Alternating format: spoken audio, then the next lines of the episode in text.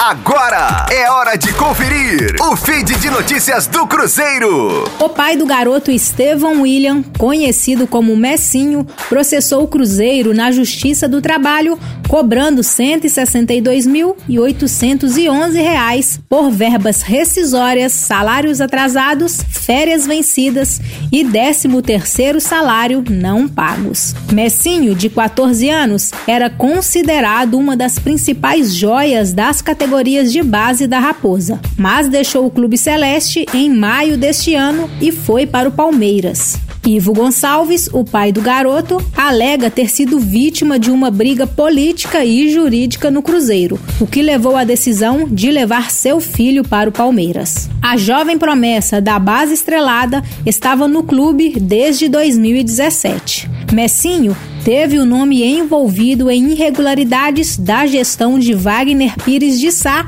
denunciadas em 2019. Com as informações do Cruzeiro, para a Rádio 5 Estrelas, Letícia Seabra. Fique aí! Daqui a pouco tem mais notícias do Cruzeiro. Aqui, Rádio 5 Estrelas.